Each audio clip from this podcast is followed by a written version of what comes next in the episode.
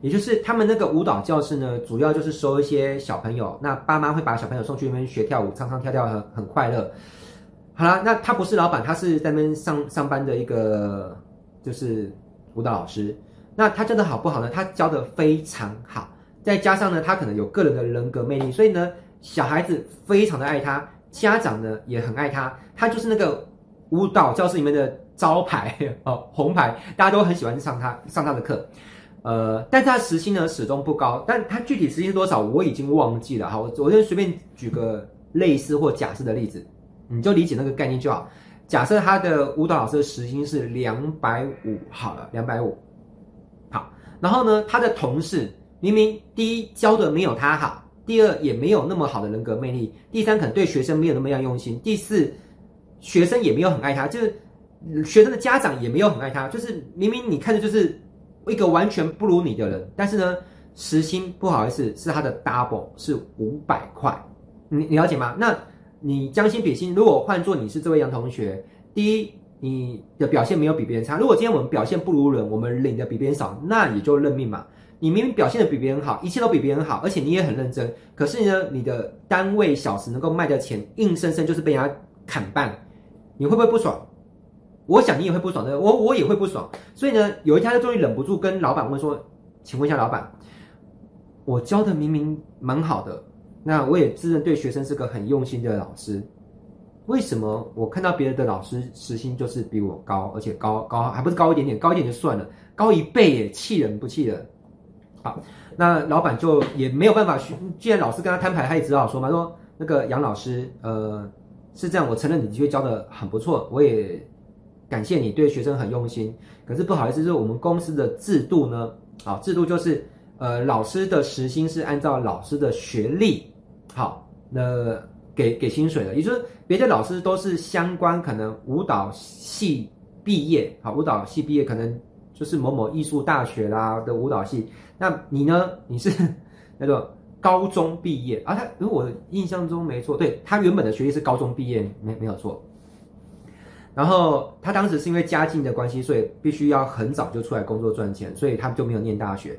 那因为教的好不好这东西就是模糊指标，没有办法用公正客观来来来来来去评定。但学历是个明显的指标嘛，所以我们公司的制度的鉴定，讲师的时薪是按照学历啊，你的你的你的学历是高中，所以我们只能给到两百五。那如果是大学毕业，我们可能就给到五百，好，类类似这样概念。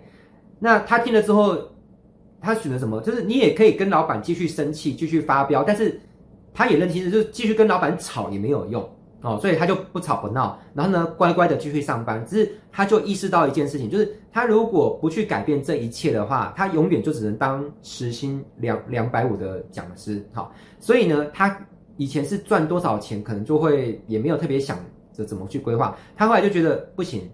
他要把钱存起来，所以他就过了一段省吃俭用的能力的的时间啊。好，那存这笔钱是干嘛？就是因为他预谋之后就是要辞职，因为辞职会有一段时间就吃自己，对不对？好，那吃自己你必须要存粮，他就辞职之后怎样跑去念书哦，就把他那个学历补齐了，就变成如果没错，他好像台艺大吧，好，就成为大学毕业生。然后呢，毕业之后再重新怎么样？去找一个舞蹈教室上班，他的时薪就变成是五百起跳。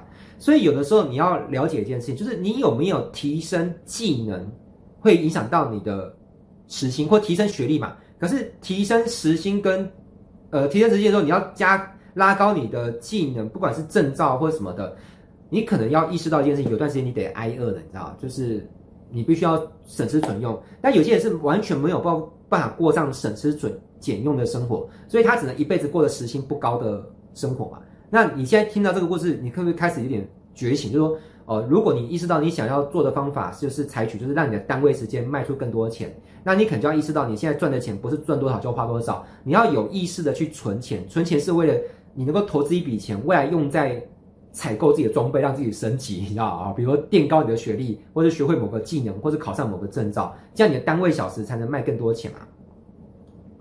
好啦，讲到这边呢，我也想要给你一个思考题哦。这个思考题呢，就是在你从事的领域当中，因为每个人从事领域是不一样的。举例来说，同样是当老师，呃，可能以那个舞蹈教室的那个制度来说，就是学历会影响时薪嘛。那我也是老师，我教的是网络行销，在网络行销，我的学历会不会影响到我时薪呢？答案是一点都不会哦。但是肯定会有别的事情会影响到我的时薪嘛，比如说我的功力如何，所以我可能要呃存钱要去投资的不是去念一个大学的学位，那对我没有帮助。我可能要学习的可能是买一个国外的网络行销大师的课，然后把它 K 完，并且内化成自己的能力，这样我的单位时薪就会更更值钱嘛。所以有的人是学历，有些是证照，有些是某种技能哈。比如说我也曾经很犹豫要不要去学某个技能。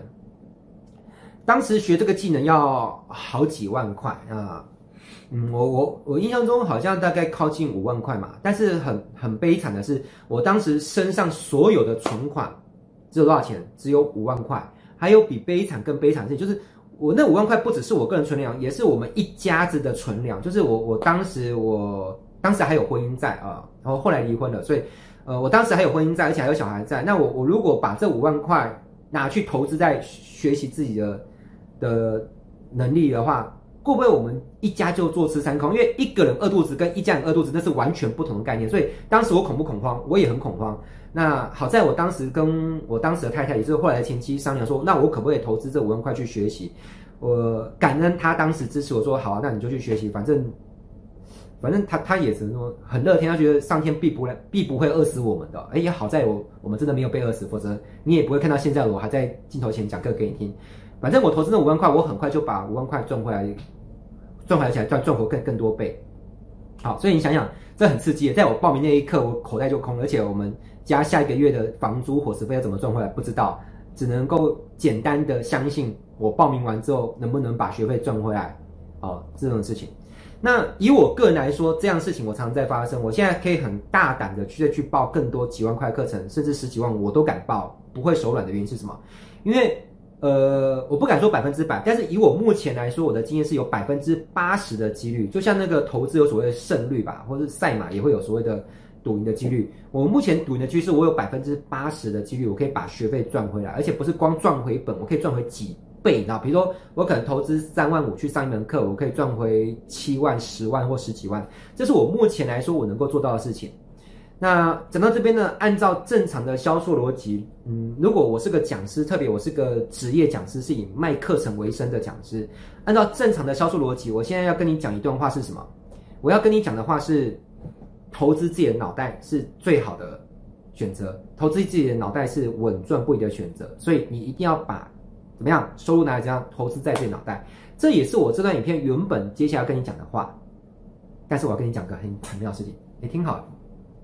我们做人是不是要实事求是，就是看待面对现实，对不对？因为我们一一昧的粉饰太平，就是讲一些明明不是那样的话，然后给自己打鸡血、灌心灵鸡汤，其实没有用的。所以，我们来看待一个现实。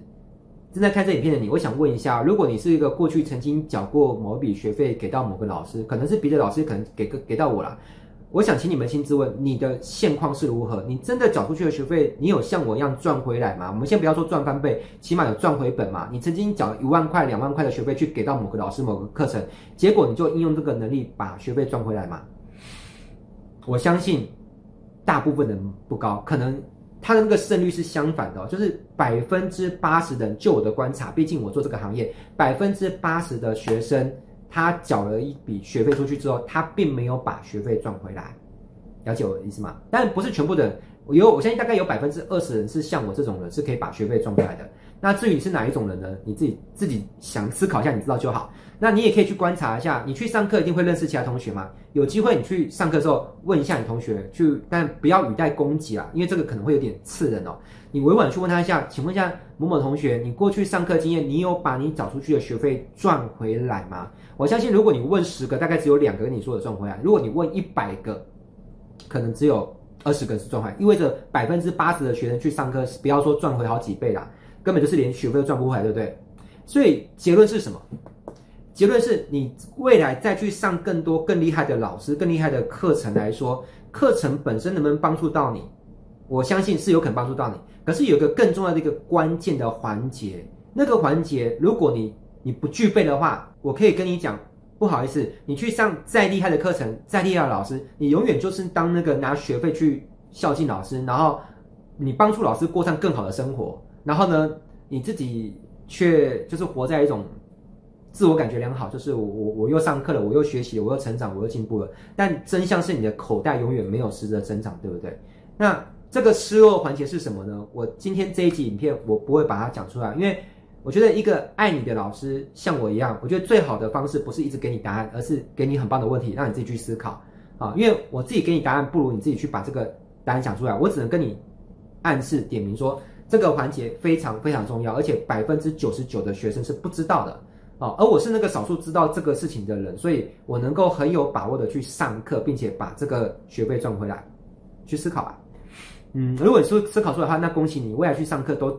上不管我的课或别的课，你很有几率，百分之八十上几率是可以把学费赚回来。但是如果你不具备的话，我不是说反对你继续上课啦，因为反对你继续上课也很奇怪，因为毕竟我是卖课程的嘛，我反对你上课就会意味着你不会再缴学费给我。